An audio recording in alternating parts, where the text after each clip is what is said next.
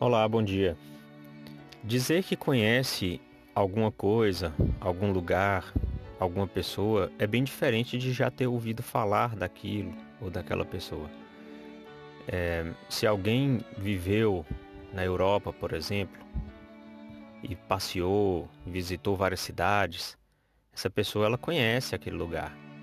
Eu posso muito bem pesquisar na internet, ver todos os ambientes, né, inclusive com imagens é, em 3D e internas, mas eu nunca fui lá. Então aquela pessoa que já viveu naquele lugar conhece, porque esteve lá, passeou, conversou com as pessoas, sentiu o clima, enquanto eu estive só pela internet. Então é bem diferente.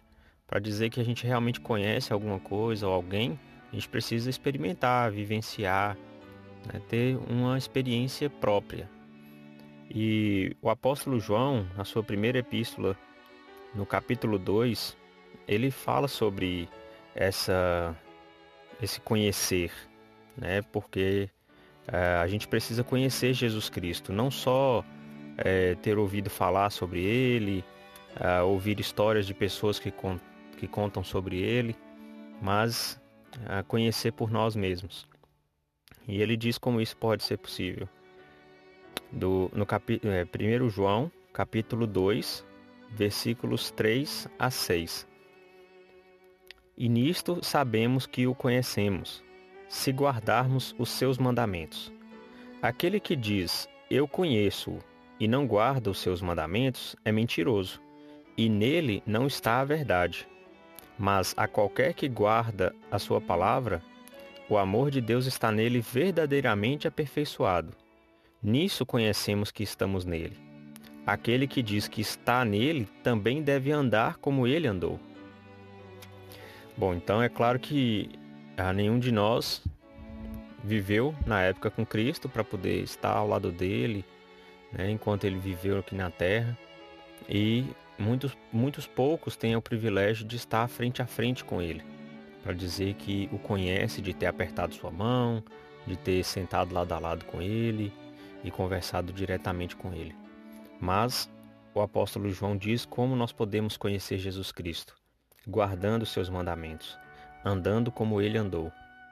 E nisso vai estar a verdade, e nisso realmente nós vamos poder uh, testificar que o conhecemos.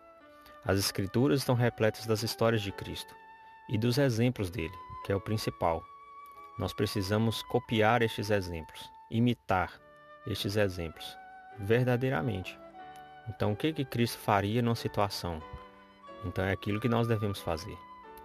Como, como guardar os mandamentos? Como ah, vivenciar as experiências espirituais com outras pessoas quando nós os servimos, quando nós ah, nos colocamos à disposição de ajudar. Então é nisso que nós podemos dizer que conhecemos Cristo. Então, ao viver isso diariamente, cada vez mais o nosso conhecimento do Salvador aumenta. E vai aumentando e aumentando. E com certeza o Espírito do Senhor estará conosco, porque nós vamos estar cada vez mais semelhantes ao Salvador. Totalmente, totalmente semelhantes é a tarefa mais difícil, mas o maior do nosso esforço, o melhor que pudermos fazer, é isso que o Senhor vai reconhecer e nos recompensar. Em nome de Jesus Cristo. Amém.